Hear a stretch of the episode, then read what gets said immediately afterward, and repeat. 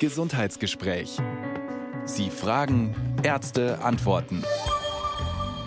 Ein Podcast von Bayern 2. Bis einschließlich Montag sind in Bayern noch Ferien, aber dann am Dienstag geht die Schule wieder los. Die einen freuen sich bestimmt schon drauf, Freunde wieder zu treffen. Für andere wird die Aussicht auf den Klassenalltag vielleicht weniger lustig sein. Aber dann gibt's vielleicht auch diejenigen, denen vor nächster Woche regelrecht graust. Sei es, weil sie selber die Schulbank drücken müssen, sei es, weil es dann auch innerhalb der Familie wieder losgeht mit allen möglichen Stressfaktoren, die sich bis hin in den eigenen Arbeits- und Familienalltag auswirken können.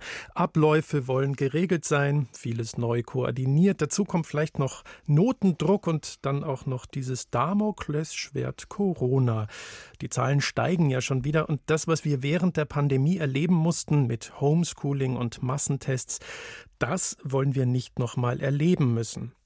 Die Schüler nicht, die Eltern nicht und die Lehrkräfte schon gleich gar nicht. Wie lässt sich Entlastung für Körper und Seele schaffen? Darüber sprechen wir heute. Da ist der Schulanfang nur der Anlass, wenn Sie keine schulpflichtigen Kinder haben, aber trotzdem Stress an der Backe oder weil Sie nach dem Urlaub jetzt dann wieder Vollgas geben müssen und Ihnen davor schon wieder graust, dann können Sie heute freilich genauso anrufen und zwar unter 0800 246 2469. Im Studio begrüße ich dazu den Leiter der psychosomatischen Klinik am Klinikum rechts der ISA der TU München, Professor Peter Henningsen. Grüße Sie, schön, dass Sie sich heute Zeit genommen haben. Hallo. Ihr Forschungsgebiet, Professor Henningsen, sind anhaltende Körperbeschwerden ohne ausreichende organische Erklärung. So steht es auf Ihrer Internetseite. Glauben Sie denn, es gibt Leute, die allein mit der Aussicht auf nächste Woche körperliche Beschwerden haben? Ich fürchte ja. Also äh, körperliche Beschwerden können ja sein Magenschmerzen, Kopfschmerzen, Schwindel, Erschöpfung. All so etwas ist eben sehr häufig nicht Ausdruck einer körperlichen Erkrankung, dass da irgendeine Entzündung oder ein Tumor oder irgendwas dahinter steckt, sondern das sind auch Formen, in denen sich Stressbelastungen zeigen können. Und insofern nächste Woche dann ähm, für viele doch ein bisschen Stress wieder losgeht, äh, würde ich davon ausgehen, dass es einige gibt, die darauf so reagieren und sehr oft kennt man sich ja auch selber ein bisschen. Der eine reagiert mehr mit dem Magen, der andere mehr mit dem Kopf oder ähm, ein nächster vielleicht eher mit Ängsten oder Schlafstörungen. Also da gibt es unterschiedliche Formen, aber Körperbeschwerden gehören zum sozusagen Spektrum von Stressbeschwerden absolut dazu. Das ist ja einerseits ähm, beruhigend, wenn ich meinen Körper kenne und weiß, ah ja, jetzt geht die Woche wieder los, jetzt merke ich schon, ich werde unruhig und so. Wenn ich weiß, woher das kommt, dann ähm, ja, muss ich nicht unbedingt Angst haben, es steckt was anderes dahinter und ich kann wahrscheinlich eher dagegen vorgehen oder wahrscheinlich damit leben vielleicht auch. Ähm, andererseits könnte ich mir vorstellen, heißt das für viele auch eine Ärzte-Odyssee, vielleicht auch mit verbunden mit den Vorwürfen, du bist Hypochonder oder was? Genau, das ist ein großes Problem, dass es eben leider nicht immer so ganz klar ist, wo kommen diese Beschwerden jetzt her. Wenn ich, äh, wenn es mir gut gegangen ist und ich habe jetzt ähm, ein oder zwei Tage bevor die Schule wieder losgeht, die Magenschmerzen und ich weiß, ich habe schon in anderen Situationen in ähm, Stressbelastung Magenschmerzen gehabt, dann werde ich nicht dazu neigen zu denken, ich habe jetzt ein Magengeschwür oder irgendwas. Aber wenn das eben erstmal mir nicht so klar ist, dieser Zusammenhang, dann werde ich logischerweise ähm, die Tendenz haben zu glauben, da ist mit meinem Körper irgendwas nicht in Ordnung mhm. und ich mhm. muss untersucht werden, wie Sie sagen. Und wir sehen sehr viele dieser Patienten, die solche Odysseen hinter sich haben und sich auch chronisch nicht ernst genommen fühlen mit ihren Beschwerden, wenn ihnen dann gesagt wird, freuen Sie sich, Sie haben nichts. Weil die leiden ja unter ihren Magenschmerzen, unter ihren Kopfschmerzen, unter ihrem Schwindel und so weiter. Und das sind genuine Beschwerden, da ist nichts eingebildet, da ist nichts, äh, nur Ängste, sondern das sind reale Beschwerden, nur dass sie eben nicht auf eine organische Grunderkrankung zurückgehen. Und dann helfen wahrscheinlich auch nicht irgendwelche Magentabletten, sondern man muss irgendwie anders an die Sache rangehen. Wir werden das alles gleich noch vertiefen. Take a deep breath, relax, haben die Florettes eben gesungen. Ja, hol einfach mal tief Luft und entspann dich, Professor Henningsen. Ist es denn wirklich so einfach? Leider nicht ganz. Äh, natürlich ist eine Entspannungsmaßnahme, ob es jetzt mal ein tiefes Durchatmen ist oder vielleicht sogar ein bisschen ähm, systematischer mit einem autogenen Training oder sowas, kann sehr hilfreich sein. Man muss sich nur im Klaren drüber sein. Davor muss ja was stattfinden. Davor muss ich mir im Klaren drüber sein, dass ich tatsächlich angespannt bin, dass ich tatsächlich unter, wie man so sagt, unter Stress bin. Und das ist eben, vorhin haben wir es gerade zu, über die Körperbeschwerden gesagt, gar nicht immer so leicht zu erkennen.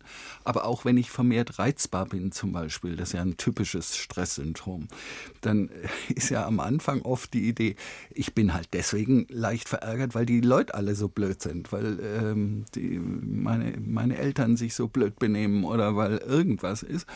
Und dahinter zu kommen, dass das jetzt nicht an den anderen liegt, sondern daran, dass ich vermehrt angespannt bin und dass mir deswegen Entspannung gut tun könnte, das ist ein ganz wichtiger Schritt, äh, der davor äh, stattfinden muss, äh, bevor ich dann auch tatsächlich erfolgreich Entspannungsmaßnahmen machen kann. Und das ist ein ganz generelles Prinzip, ähm, dass es was ganz Wichtiges ist, erstmal selber drauf zu kommen, Mann, ich bin echt belastet. Ich könnte mir vorstellen, dass das aber in so einer Situation besonders schwierig ist, wenn ich schon unter Druck stehe, im Stress bin, wie auch immer, dass ich dann den Schritt zurückgehe und auf mich selber gucke und, und drauf komme. Wahrscheinlich ist es äh, dann eher der Fall, dass der Partner, die Partnerin, die Mutter, der Vater, wie auch immer, äh, mich draufbringt. Aber ich könnte mir vorstellen, dass ich das in so einer Situation dann auch gar nicht hören möchte. Wenn ich unter Druck bin, komm ja du jetzt nicht auch noch. Genau. Und darum kommt es dann halt auch, also erstmal ist es so dass das häufig erst im Gespräch deutlich werden kann. Aber damit das erfolgreich läuft und nicht einfach abgewehrt wird, kommt es natürlich auch sehr darauf an, wie der Partner, die Partnerin oder wer auch immer äh, das dann auch an jemanden ranträgt. Und äh, wenn er es sozusagen im Vorwurfsmodus, Mensch, bist du reizbar, Mensch, bist du gestresst, bringt, dann wird es eher abgewehrt. Und wenn es vielleicht in einer Form äh, formuliert wird, du, ich habe ein bisschen Sorge, dass du momentan doch ähm, ganz schön belastet bist und kann es denn sein, dass da irgendwas jetzt gerade dich beschäftigt oder so, dann ist die Wahrscheinlichkeit, dass jemand in so eine Nachdenkensschleife auch reinkommt, sehr viel höher. Sie sind ja nicht nur Forschender sondern, und Lehrender, sondern Sie haben ja auch tatsächlich mit Leuten zu tun. Merken Sie denn in Zeiten wie diesen, dass da so ein bisschen der, der Pegel steigt? Kriegen Sie das gespiegelt? Jetzt, also der anstehende Schulanfang spielt bei uns jetzt erstmal keine Rolle, aber äh, vielleicht mit ein bisschen weiteren Blick auf die letzte Zeit und Sie haben ja mal kurz auch Corona erwähnt, äh, die Pandemieerfahrungen. Was wir wahrnehmen, ist die Zunahme vor allem von Erschöpfung.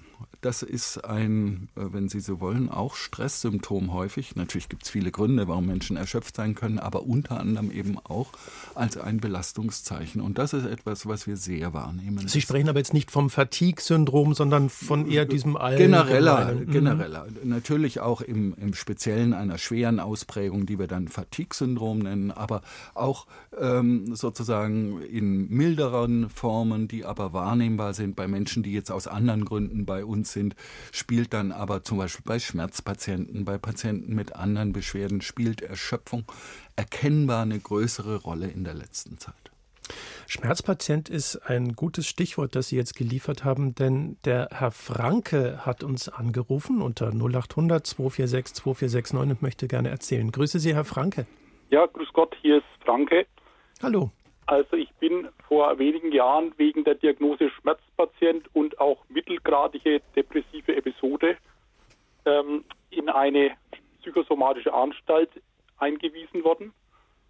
Und dann habe ich eben fünf Wochen lang dann auch die verschiedensten Behandlungen erfahren und auch Gespräche vor allen Dingen in einer Gruppe. Und davon könnte ich ja auch mal was erzählen.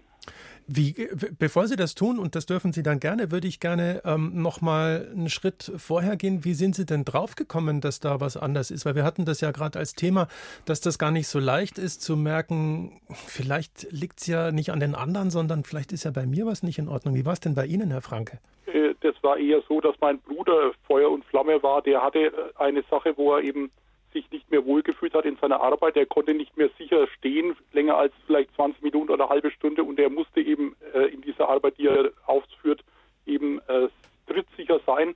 Und die hatten damals eben diagnostiziert eine eventuelle leichte, wie sagt man, eine Art Schlaganfall-Symptome. Äh, und dann hat er eben, weil er anscheinend doch körperlich nichts hatte, hat er eben dann eben so eine ambulante Psycho sozial, äh, psychosomatische Klinik aufgesucht und dann ging es ihm dann nach sechs Wochen so, dass er langsam Schritt für Schritt wieder angefangen hat und dass er dann seitdem wieder jahrelang jetzt wieder arbeitet. Äh, Professor Henningsen, Sie haben gerade den Daumen gehoben. Das ist sozusagen, so soll es laufen. Genau, das freut mich natürlich zu hören, Herr Franke, dass Ihr Bruder ähm, solche Erfahrungen machen konnte in der Behandlung. Natürlich würde mich auch interessieren, ein bisschen was von Ihrer Behandlung zu hören. Ja, bei mir äh, war es eben, sagen wir so, dass mich mein Bruder halt total gedrückt, gedrückt hat, dass ich sowas auch mal erfahre, weil er gedacht hat, das wäre bei mir eben dann ähnlich wie bei ihm mit der, mit der, mit der, sagen wir mal, mit dem Ergebnis. Und ich habe also das teilweise so erfahren, dass wir so Ergotherapie gemacht haben, was ich persönlich schön gefunden habe, dass man so ein bisschen vielleicht seinen Körper spüren kann im entspannten äh, Umfeld von von so einer Gruppe, die ich da, ich weiß nicht, ob es zehn waren oder was. Und die Ergotherapeutin konnte es auch gut. Und wir haben auch Kunst oder so Gestalten gemacht, so was Kreatives, wodurch man ein bisschen in seine, in seine vielleicht unbewussten Teile reingekommen ist, in irgendwelche vielleicht schon zugeschütteten Sachen, wo sich dann äh, vielleicht auch was gelöst hat, was man schon gar nicht mehr gedacht hat, dass es äh, wichtig ist für einen. Und dabei habe ich auch gemerkt, dass ich mich wieder mehr für das interessiert habe, was ich eigentlich früher mal sehr gut gefunden habe, nämlich Musik und so, also klassische Musik und solche Sachen habe ich eben in der Zeit mehr angehört, jetzt wenn es auch im Radio war, weil ich einfach halt in der Hinsicht mehr dabei war. Aber ehrlich gestanden, äh, diese Sache mit Schmerz, Schmerzpatient und mit und mit dieser mittelgradigen äh, depressiven Episode, da war ich eigentlich von Anfang an eher davon nicht ganz, ähm, wie soll man sagen, überzeugt. Mhm. Ja. Das heißt, Sie haben die, diese Diagnose, die Sie zuerst bekommen haben, nicht wirklich annehmen können oder wollen?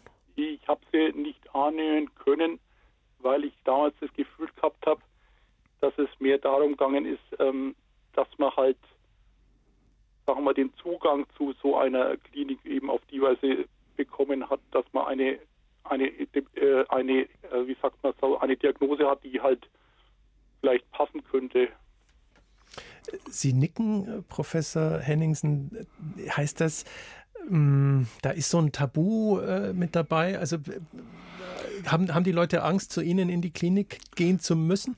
Naja, es gibt sicherlich viele, die sich ein bisschen schwer damit tun, äh, eben einen anderen Zugang äh, zur Behandlung ihrer äh, körperlichen Beschwerden, ihrer Schmerzen zu finden als Spritzen, Operationen, Tabletten und so weiter. Und da ist immer im Hintergrund diese Sorge, ähm, werde ich jetzt als eingebildeter Kranker äh, beurteilt. Manchmal geht es gar nicht um die anderen, sondern ich selber beurteile mich dann so.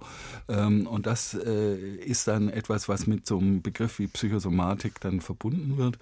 Und ähm, wenn es dann so ist wie bei Herrn Franke, dass da ein Bruder sozusagen äh, im wahrsten Sinne des Wortes über die Schwelle hilft ähm, und es dann möglich wird, Erfahrungen zu machen in so einer Behandlung, ähm, dann ändert sich äh, das eigene Bild dessen, was mit einem los ist, dann eben, wenn es gut läuft, so wie bei Herrn Franke, ähm, meistens so, dass äh, den Patienten selber dann auch klar ist, ich habe legitime Beschwerden. Das ist ernst zu nehmen, das braucht eine Behandlung und da ist eine psychosomatische Klinik dann auch der richtige Ort. Und Herr Franke, ähm, können Sie denn zurückschauend irgendwie festmachen, was da, gab es sowas wie einen Auslöser für Ihr Problem oder war das eher so schleichend?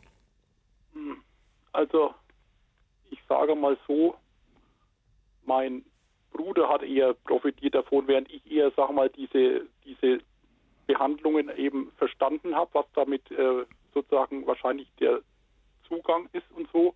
Und ich selber ehrlich gestanden eher ein bisschen zurücktreten würde von dem, dass man es jetzt als, als einen Erfolg bezeichnen würde. Aber mein Bruder hatte wirklich den vollen Erfolg. Also der hat genau das, wie Sie jetzt mich praktisch, der heißt ja auch Franke, wenn man sozusagen schon den Namen Franke äh, als Bruder auch nimmt, äh, der, der hat wirklich davon profitiert. Also bei dem war das genau so, wie es sein soll. Und der hat auch inzwischen zwei Freunde von ihm auch eben davon überzeugt und die haben auch davon profitiert. Also kann jetzt eben für die, für diese Linie in der Familie kann ich nur Positives sagen. Ein, ein Punkt in dem, was Sie sagen, Herr Franke, ähm, ist vielleicht auch wichtig. Äh, eine Erfahrung, die wir immer wieder machen in der Behandlung von Patienten mit ähnlichen Problemen wie Sie, ähm, ist die Tatsache, dass die Patienten in einer äh, Form von so einer Behandlung profitieren, dass sie, so wie Sie es beschrieben haben, plötzlich wieder Sachen entdecken, die ihnen Spaß machen, dass sie ähm, plötzlich wieder an mehr Dingen äh, Interesse haben, dass sie mehr mit anderen Menschen wieder äh, im Kontakt sind dass aber die Schmerzen selber immer noch relativ stark ausgeprägt sind. Nur sie beeinträchtigen nicht mehr so im, im Lebensalltag. Die sogenannte Lebensqualität ist dann nicht mehr so beeinträchtigt. Ich weiß jetzt nicht, ob es bei Ihnen so ist, aber also, das ist unsere Erfahrung bei sehr vielen Patienten. Ich habe auf jeden Fall die Erfahrung gemacht, dass man hinterher richtig Pläne hatte und irgendwie so eine positive Stimmung äh, eigentlich. Äh, ja. die, das ist das ja was sehr Wichtiges. Ich mhm. rausgekommen bin. Das, das werde ich Ihnen auf jeden Fall gestehe ich auf jeden ja. Fall zu, dass es bei mir auch so war, das stimmt. Und vielleicht kann ich das noch sagen, aus dem heraus, was Sie äh, vorhin äh, beschrieben haben, steckt was sehr Wichtiges drin. Ihre Erfahrung, dass zum Beispiel so, eine, äh, so ein äh, Behandlungselement wie die Kunsttherapie eben bei einem selber plötzlich, äh, wie wir das nennen, Ressourcen weckt. Und dass eine Form des Umgangs mit Stressbelastungen ist eben nicht nur Stress vermindern oder in irgendeiner Form die entsprechenden Beschwerden versuchen zu erleichtern durch Entspannungsmaßnahmen und ähnliches, sondern dass man sich auch bewusst auf das besinnt, was einem gut tut. Und ähm, das dann vermehrt macht, ist auch eine wirklich gute Strategie im Umgang mit Stressbelastung. Ja, also das stimmt auf jeden Fall. Ja, das, und das hat, haben die natürlich wirklich geweckt wieder. Also da hm. gab es eine wirklich sehr gute Kunsttherapeutin, die kann ich nur äh, kann ich nur äh, sag mal sagen, dass die wirklich was drauf hatte und auch die Ergotherapeutin war echt in Ordnung. Und ansonsten hat man halt so seine Erfahrungen gemacht. Herr äh, Franke, dann hoffe ich sehr, dass Sie da weiter drauf aufbauen können und äh, da in die Richtung weitergehen können, dass es Ihnen auch zukünftig besser gehen wird. Ich danke Ihnen sehr für Ihren ja, Anruf. Wiederhören. Auf Wiederhören. 0800 246 2469, das ist die Nummer zu uns ins Gesundheitsgespräch. Wie können wir Druck aus dem Kessel nehmen? Wie können Familien jetzt vor dem Schulbeginn, äh, die sich gestresst fühlen, weil da doch einiges auf sie zukommt, wie können sie damit umgehen? Rufen Sie uns an und sprechen Sie mit uns.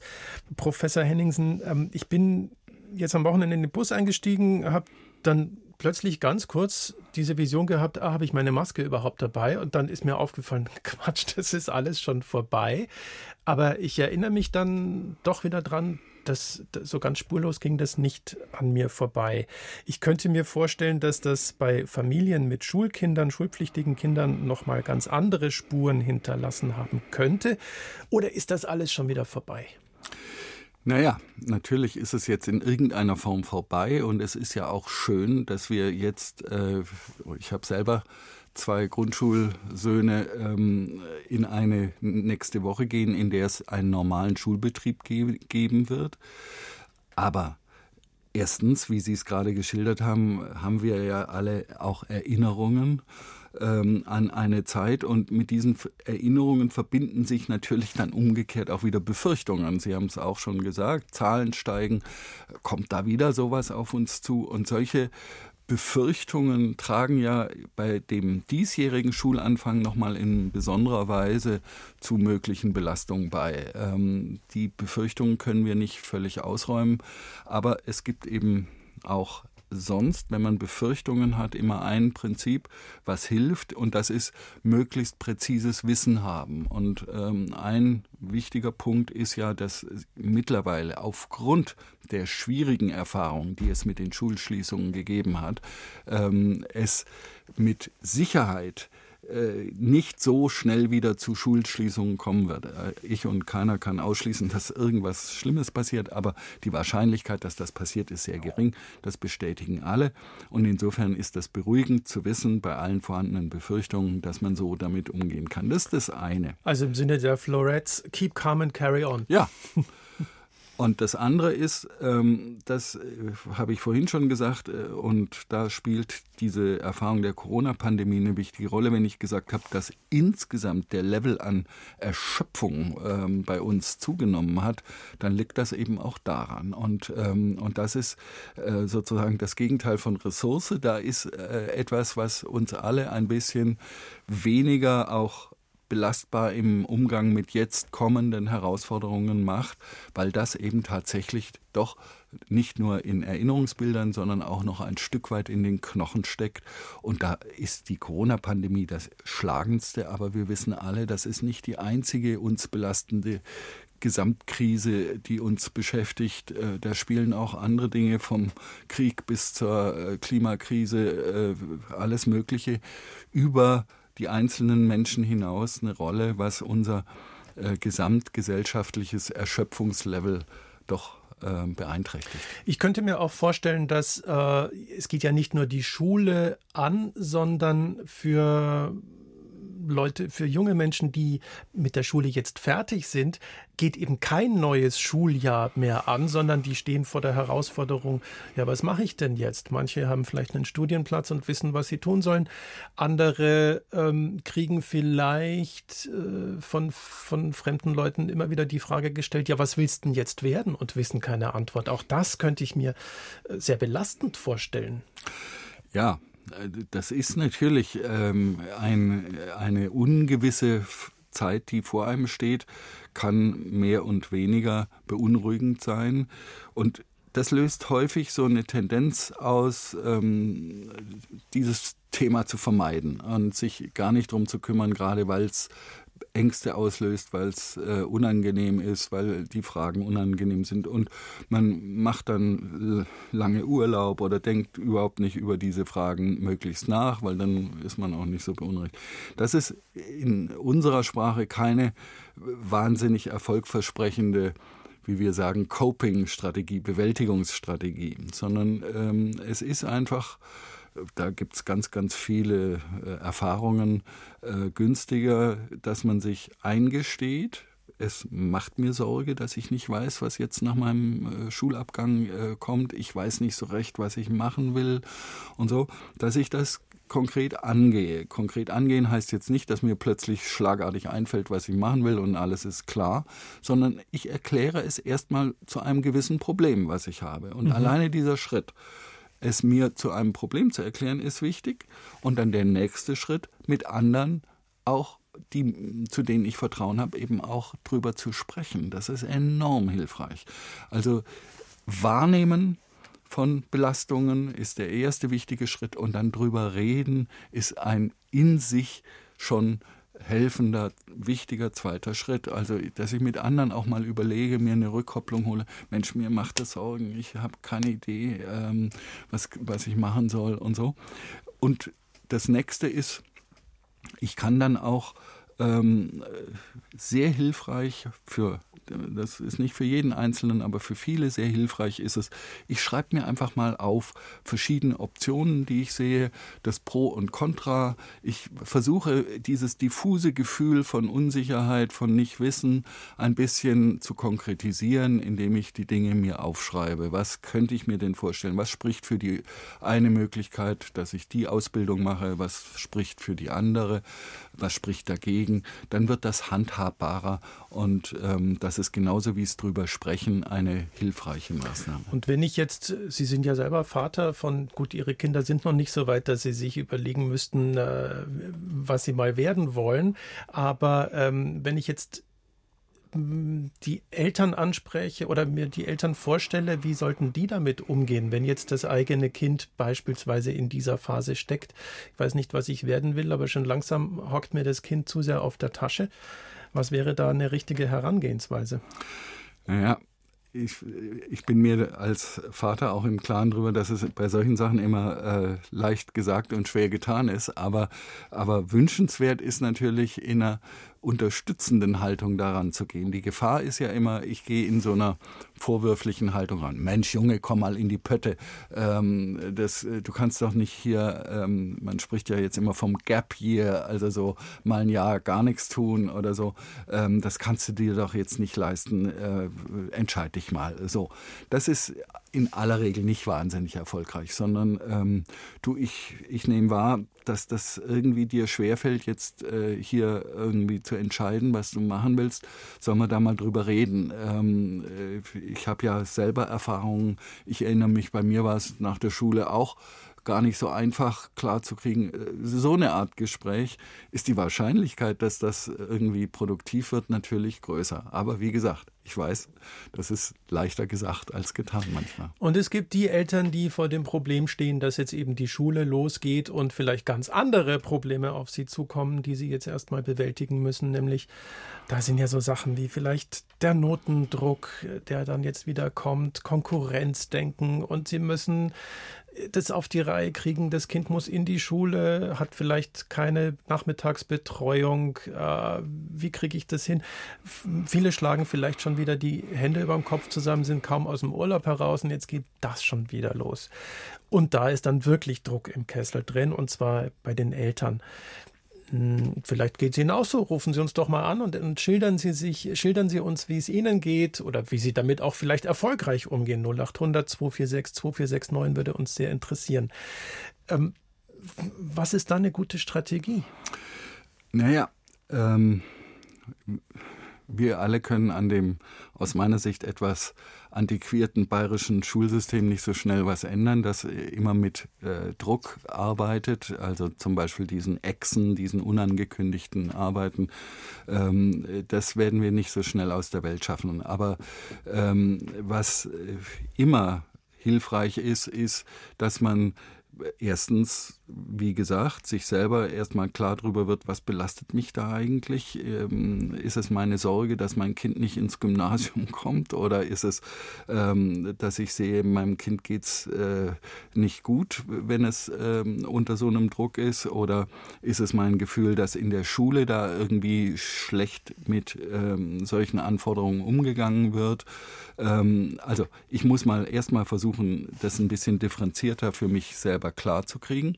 Und dann ist es auch hier wieder das Suchen nach äh, Gleichgesinnten ist immer hilfreich. Also ich spreche mich mit anderen Eltern ab. Wir überlegen gemeinsam und da ist es immer hilfreich, so sachlich wie möglich zu überlegen, was kann, können wir jetzt an die Schulleitung herantragen, was können wir in anderer Form ähm, gemeinsam überlegen und also zu vermeiden, in so gemeinsame Empörungsschleifen reinzugeraten. Das ist in, äh, dann nicht so hilfreich. Aber so eine sachliche gemeinsame Aktivität ist allermeistens hilfreich.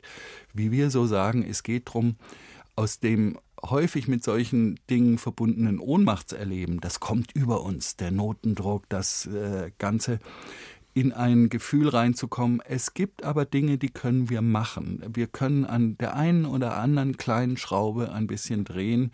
Da müssen wir uns absprechen, das müssen wir uns überlegen.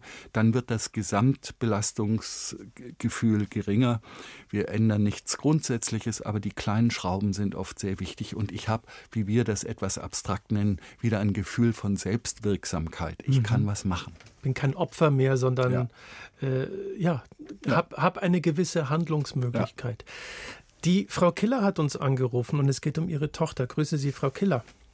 Grüß Gott in die Runde. Hallo. Ja, ich äh, habe jetzt ganz aufmerksam zugehört, weil eben diese Ohnmacht, mhm. die man selber als Mutter hat, die kann ich jetzt sehr gut nachvollziehen.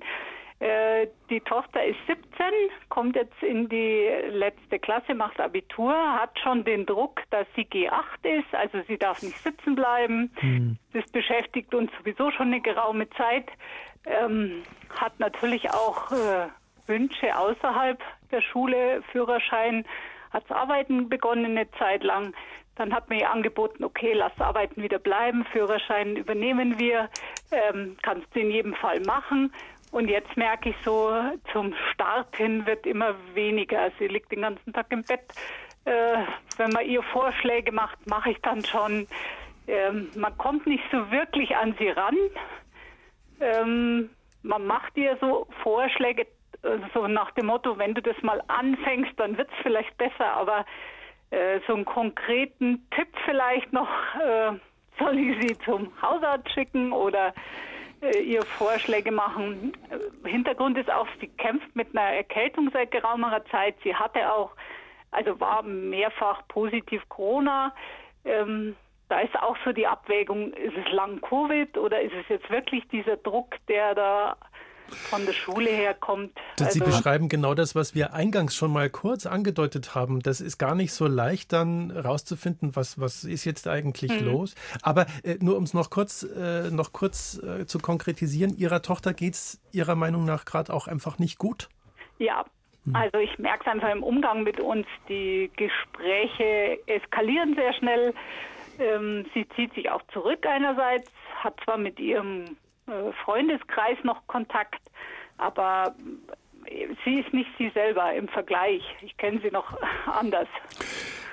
Haben Sie denn äh, versucht, ähm, ein bisschen zu verstehen, wie Ihre Tochter selber ihre eigene Situation momentan erlebt? Also was sie selber denkt, was los ist? Mhm. Also äh, es gab konkret ein äh, Gespräch, Mittagessen kommst du, nee, kein Bock. Äh, dann ist man auf sie zugekommen, dann kam, ja, ich habe einen Riesendruck. Mhm.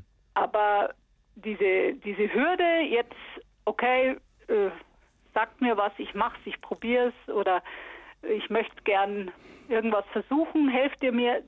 dieser Schritt war bis jetzt noch nicht da. Was, was ja manchmal eine hilfreiche Frage sein kann, ist, also das ist ja schon mal wichtig, dass Ihre Tochter sagt selber, sie hat so einen Druck. Ja, also das ähm, ist ja ein Signal auch. Ähm, äh, da ist ja dann oft das Problem, dass man selber eben im besten Willen und in der besten Absicht bestimmte Ratschläge gibt und Vorschläge macht, was du tun könntest und so. Aber ähm, dass diese Ratschläge, Vorschläge dann nicht so angenommen werden. Das haben Sie ja gerade auch beschrieben. Ähm, haben Sie Ihre Tochter mal gefragt, was Ihre Tochter selbst denkt, was ihr gut tun könnte? Äh, ja. Sie hat auch selber Vorsätze. Also ich mache mir jetzt einen Zeitplan oder Angebot, äh, möchtest noch Nachhilfe nehmen äh, für die erste mündliche Englisch-Schulaufgabe. Ja, könnte man machen, aber dabei bleibt es dann. Also ja, aber das äh, finde ich, ähm, das sind ja Ansatzpunkte. Ja. Ähm, und ich glaube, das Wichtige ist, dass man miteinander klar hat, wir sind jetzt hier in einer in einem sozusagen äh, Situation drin, die nicht ganz schnell sich auflösen wird, sondern das mhm. ist etwas, was ein bisschen dauern wird.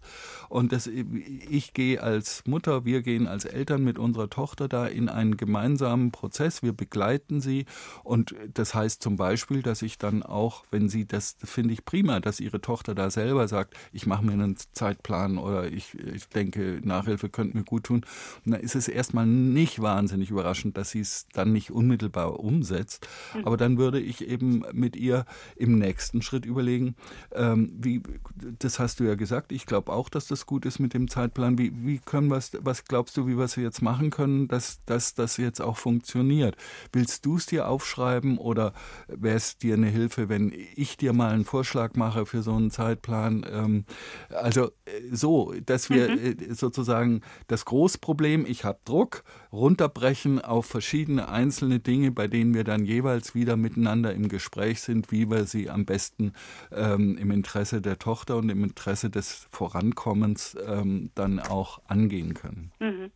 Also so bildlich gesprochen, da ist jetzt dieser Riesenberg, den die Tochter vor sich hat, wie auch mhm. immer dieser Berg aussieht und heißt, und der Gipfel ist überhaupt ja, nicht letzte in Sicht. Schulklasse vor allem. Ja. Und, ähm, und Sie sagen äh, quasi, Professor Henningsen, dass man jetzt einfach mal versucht, den ein oder anderen Schritt aus dem Riesenberg so geht. kleine mhm. Brocken mhm. zu machen und äh, und auch selber sich klar darüber sein. Das Entscheidende ist immer die Tochter ähm, sollte möglichst äh, eben selber vorschlagen, was man macht und sie dann nicht erwarten, dass sie das dann alles unmittelbar umsetzt, nicht da äh, enttäuscht sein, dass sie es nicht macht, sondern von vornherein davon ausgehen, dass auch diese einzelnen Maßnahmen für ihre Tochter erstmal noch schwierig bleiben, ähm, aber sie da weiterhin äh, zu unterstützen unterstützen und einfach dran zu bleiben und nicht aus der Enttäuschung sozusagen dann vorwürflich zu werden. Und ähm, auch hier gilt natürlich wieder, ich weiß, das passiert dann manchmal, dass man da auch selber einen Affekt kriegt als Mutter, als Vater, das ist ganz normal. Aber die Haltung trotzdem der Unterstützung beizubehalten ähm, für diese Einzel äh, runtergebrochenen Brocken dieses großen Drucks. Und Frau Killer, Sie hatten eingangs gesagt, Ihre Tochter hatte früher Wünsche. Ähm, Habe ich das richtig verstanden? Andere Wünsche als andere Wünsche. Ja, genau. Außerhalb, also ich merke äh, oder ich habe den Eindruck, sie setzt sich natürlich auch äh, im Allgemeinen unter Druck. Sie möchte mit den Klassenkameraden mithalten. Sie ist verhältnismäßig jung in ihrer Klasse. Die meisten sind 18. Also Führerschein soll gleich sein und und und. Ähm, da ist einfach, haben wir eh schon versucht, eben da so ein bisschen den Druck rauszunehmen, weil sie da eben dazu äh, mithelfen will oder, oder das auch selber schaffen will. Also den Anspruch hat sie ja selber dann auch. Sie will sich ihren Führerschein selber verdienen. Ähm, da haben wir eben schon so Vorschläge gemacht. Ähm, ich merke halt auch, dass sie von sich selber dann auch enttäuscht ist, wenn sie dann den Vormittag im Bett geflackt ist und, und dann anschließend ihr eigener Zeitplan nicht geklappt hat. Naja, da brauche ich gar nicht mehr anfangen. So, so kommt sie mir manchmal vor. Ja. Aber dann bleibe ich einfach weiter dran. Ja. Und mache vielleicht kleinere Brocken. Das ist, genau, das ist, glaube ich, die beste Strategie, die Sie machen können. Und nur um es gesagt zu haben, wenn es sich herausstellt, dass diese Maßnahmen jetzt einfach nicht ausreichend greifen, greifen.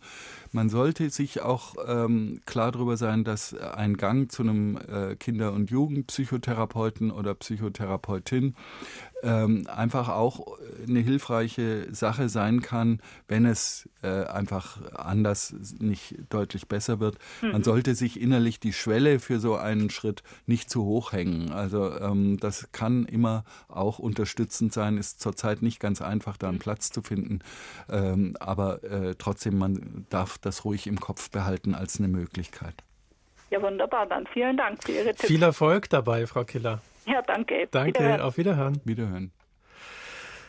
Ja, da ist dann tatsächlich auch Geduld gefragt mit sich selber. Ähm, egal, ob ich jetzt Betroffener bin oder Angehöriger, äh, denn wir, wir, wünschen uns ja dann irgendwie schnelle Lösungen oder einfach so und, und das erhöht den Druck dann einfach noch mehr. So ist es.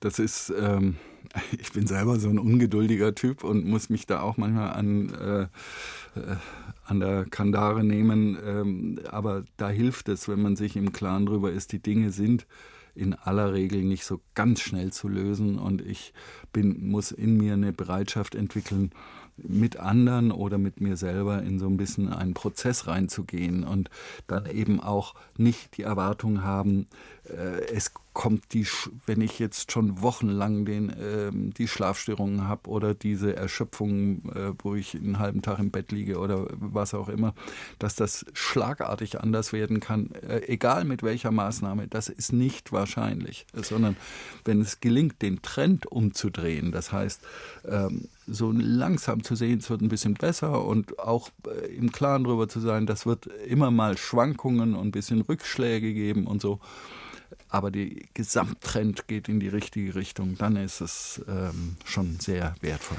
Ich würde gerne nochmal auf diesen Begriff eingehen, weil da gerade auch wieder viel Erschöpfung, das, was wir eben von äh, der Tochter von Frau Killer gehört haben, dass sie einen halben Tag im Bett liegt, ist das das, was Sie mit Erschöpfung meinen, oder ist das eher ein Kopf in den Sand stecken? Ich will mit dieser Welt nichts mehr zu tun haben, die ist mir zu bedrohlich. Was ist denn die Erschöpfung?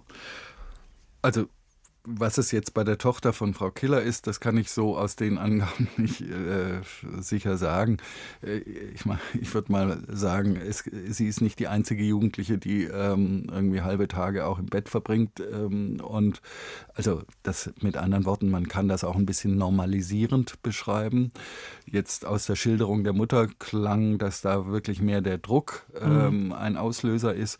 Das ist also nicht die ganz klassische Erschöpfung. Erschöpfung heißt ja zunächst mal eine deutlich verminderte Belastbarkeit, eine erhöhte Erschöpfbarkeit bei körperlichen oder geistigen Aktivitäten. Das, das ist das Klassische und auch dazu gehört, dass Erholung nicht unmittelbar dazu führt, dass ich mich wieder vollständig fit fühle, was ja bei normalen Anstrengungen im Regelfall der Fall ist, dass wenn ich besonders viel mache und mich danach erhole, dann bin ich wieder ganz fit. Aber das ist bei so einer länger anhaltenden Erschöpfung eben nicht der Fall. Mhm. 10.49 Uhr ist es gleich. Sie hören das Gesundheitsgespräch auf Bayern 2 und wir nehmen uns jetzt Zeit für die Frau Thieme. Hallo, Frau Thieme. Guten Tag. Es geht um Ihre Tochter. Ja, richtig. Erzählen ich Sie hab, uns. Ich habe zwei Töchter. Die älteste ist 16, die geht ins Gymnasium und sie hat ähm, natürlich auch ihre Hänger. Ja, und wenn ich sie dann frage, ähm, wie können wir das lösen, und sie sagt mir zum Beispiel, ich möchte Nachhilfe, dann erwarte ich nicht von meiner Tochter, dass sie einen Nachhilfelehrer selber sucht, sondern den suche ich. Und biete ihr das dann an und sage, hör mal zu, ich habe jemanden gefunden, ähm, wir gehen jetzt ans Telefon, wir machen gemeinsam einen Termin mit dem Nachhilfelehrer ähm, aus und guck dir das mal an, ob du mit diesen Menschen zurechtkommst. Und dann sagt sie entweder ja oder nein. Wenn sie dann nein sagt, dann kann ich nur sagen, okay, dann war es wohl nichts. Ja, und wenn sie ja sagt und sich das anguckt und mit dem Lehrer zurechtkommt und mit dem arbeitet, dann ist das ja auch okay. Ähm, jetzt noch ein zweites Ding. Also meine Tochter hat vor längerer Zeit ähm, Girls Day mitgemacht. Das ist ein bundesweites Angebot. Da können Mädchen in Männerberufen arbeiten für einen Tag, werden auch von der Schule freigestellt. Und ähm, das hat ihr sehr gut gefallen. Und dann kam sie auf die Idee, ich möchte mehr Jobs erleben und hat angefangen, ja, was, wo könnte ich denn da noch hin? Und habe mich dann gefragt, wie könnte ich das machen? Sag ich, ja, schreibe ein Bewerbungsschreiben, frage nach einem Praktikum und biete den ähm, biete Zeitfenster an, wann du das machen könntest. Das macht sie dann in den Schulferien, macht inzwischen gerade ihr fünftes Praktikum, fängt so langsam an, äh, er macht es in verschiedenen Sparten und fängt so langsam an zu merken, was sie möchte und was sie nicht möchte. Zum Beispiel, sie möchte nicht in einen großen Betrieb gehen, wo mehr als 2000 Leute arbeiten. Sie möchte die Menschen noch kennen. Sie hat Interesse am Handwerk, hat aber auch Interesse an Medizin und so weiter. Und so langsam entwickelt sich das. Ihr Ziel ist, ich möchte, wenn ich mein Abi mache, etwa zumindest die Richtung schon mal wissen. Also ich kann nur sagen, als ich 16 war, war ich ganz, ganz, ganz weit entfernt von dem, was Sie jetzt schildern, Frau Thieme. Ich wusste immer nur, was ich nicht will. Und immer wenn die Frage kam, was willst denn du mal werden, dann hat mich das ziemlich unter Druck gesetzt. Von daher bin ich äh, im Nachhinein ganz schön neidisch auf Ihre Tochter. Also das hört sich so an, als wäre da so gar kein Druck bei Ihnen da. Zumindest keiner, das der sich richtig. aufbauen würde. Das Super. ist richtig. Wir nehmen den Druck. Also wir sagen explizit in der Familie auch, uns, uns interessieren eure Noten schon, aber wenn ihr durchfallt, dann ist das so. Dann wiederholt ihr eben. Wo ist das Problem? Ja, es ist kein Problem. Wenn ihr Hilfe braucht, meldet euch. Und mir ging es wie Ihnen auch. Ich war mit 16 sehr desorientiert und hatte aber auch ähm, Eltern im Hintergrund, die das nicht besonders interessiert hat. Ja, und weil das eben bei mir so war und meine Tochter auch ein bisschen einen eigenen Antrieb hat, hat, kann ich das nur unterstützen, was sie da möchte. Ja? Unsere zweite Tochter, die ist 14, hm, die ist dann noch so ein bisschen wackelig und dann lasse ich sie erstmal. Ja? Also wenn es dann so zwei Jahre vorher anfängt, dann werde ich auch sagen, okay, jetzt hast du dein Bogi-Praktikum gemacht, das muss man ja in der Schule sowieso machen. Aber mach noch mal eins, probier noch mal was anderes aus. Könnte ja auch was sein, ja. Großartig, wenn das so klappt. Frau Thieme, herzlichen Glückwunsch. Ja, ich glaube auch. Ähm, es klingt so, dass Sie etwas hinkriegen, was gar nicht äh, so einfach ist, nämlich äh, einerseits die Kinder zu lassen, ähm, ihnen zu vermitteln, ähm, ja, bestimmte Noten oder äh, ein Durchkommen. Natürlich ist gut, aber wenn es mal nicht so ist, dann ist das auch in Ordnung. das hinzukriegen und gleichzeitig nicht ähm, selber in die Angst zu geraten, ich bin jetzt ein, eine Mutter, ein Vater, der sich nicht ausreichend um meine Kinder kümmert. Ähm, Sie haben es ja für Ihre eigenen Eltern so kurz angedeutet, die hat es nicht interessiert. Also zu vermitteln, ich bin sehr an dir interessiert, gleichzeitig lasse ich dir aber auch Freiräume. Diese Mischung hinzukriegen, was bei Ihnen offensichtlich gelingt, ist eine gute Sache, die aber gar nicht immer so ganz einfach ist. Ja, ich hoffe, ähm, dass mein Anruf bei Ihnen die Leute, die Menschen, die Eltern ein bisschen lockerer macht. Ja, also das, das es hoffen muss nicht wir immer auch. Kandidat sein. ja. Vielen Dank für die Anregung, Frau Thieme. Alles Gute Gut. Ihnen. Danke. Tschüss. Ja, die Hoffnung ist da, aber äh, das sagt sich natürlich auch leicht. Ne? Das, ist, das ist super, dass das so funktioniert, aber Sie haben es ja auch schon gesagt, ähm, das hinzukriegen, vielleicht auch noch in einer Situation, wo ich selbst beruflichen Stress habe, vielleicht alleinerziehend bin und ähm, das Geld nicht so locker ist, dass ich jetzt irgendwie alle Wünsche gewähren kann oder so viel Zeit ist, sondern dass ich vielleicht auch hoffe darauf, dass mein Kind jetzt endlich in die Lehre geht und vielleicht selbst auch Geld verdient, da ist natürlich ein ganz anderer Druck da als jetzt irgendwie, ja, mach mal Abitur und dann schauen wir mal weiter. Ja, haben Sie völlig recht. Und dann kann es sein, dass es eben doch sehr schwierig wird und sich auf den Magen schlägt und dann komme ich vielleicht doch zu Ihnen in die Klinik oder was mache ich dann? Ja, das ist in sozusagen äh, schwereren Verläufen äh, so eine Klinik eine gute Möglichkeit.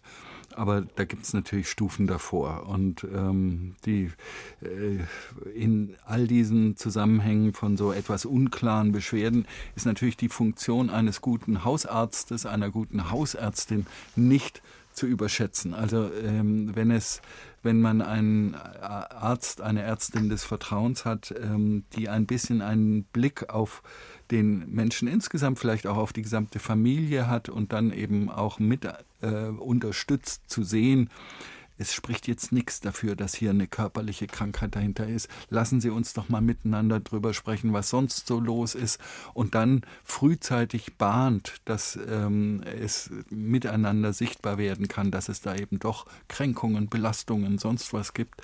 Ähm, das ist oft per se schon so hilfreich, dass es gar keine weiteren Maßnahmen braucht. Aber manchmal ist es dann auch sinnvoll, wenn so eine Hausärztin, ein Hausarzt dann auch einen Psychotherapeuten, eine Psychotherapeutin niedergelassen ambulant hinzuzieht und miteinander, es ist, geht immer darum, nicht abzuschieben zur Psychotherapie, sondern das hinzuzuziehen als eine weitere Unterstützung, um dann ähm, zu gucken, ob das nicht auch ganz wesentlich dazu beiträgt, dass äh, die Beschwerden zurückgehen. Und falls das nicht hilft, dann gibt es immer noch die Möglichkeit einer solchen Klinik. Und im Umkehrschluss, wenn ich jetzt eine Hausärztin, einen Hausarzt habe, wo ich eigentlich nur zu hören kriege, Sie haben nichts, gehen Sie wieder heim. Dann gehe ich zum nächsten. Genau. Also es ist durchaus erlaubt, dann auch mal den Arzt zu wechseln Unbedingt. oder eine Ärztin zu suchen, die wirklich vertrauenswürdig ist. Es ist nicht immer ganz leicht, so jemanden zu finden, aber es ist umso wichtiger, ein Vertrauensverhältnis zu haben zu so jemandem. Richtig. Unser Gesundheitsgespräch geht damit schön langsam zu Ende. Unter bayern2.de Gesundheitsgespräch können Sie uns auch als Podcast abonnieren. Das war jetzt die heutige Episode. Ich sage ganz herzlichen Dank an meinen heutigen Gast, Professor Peter Henningsen. Vielen Dank für Ihre Zeit. Schön, dass Sie da waren. Sehr gerne.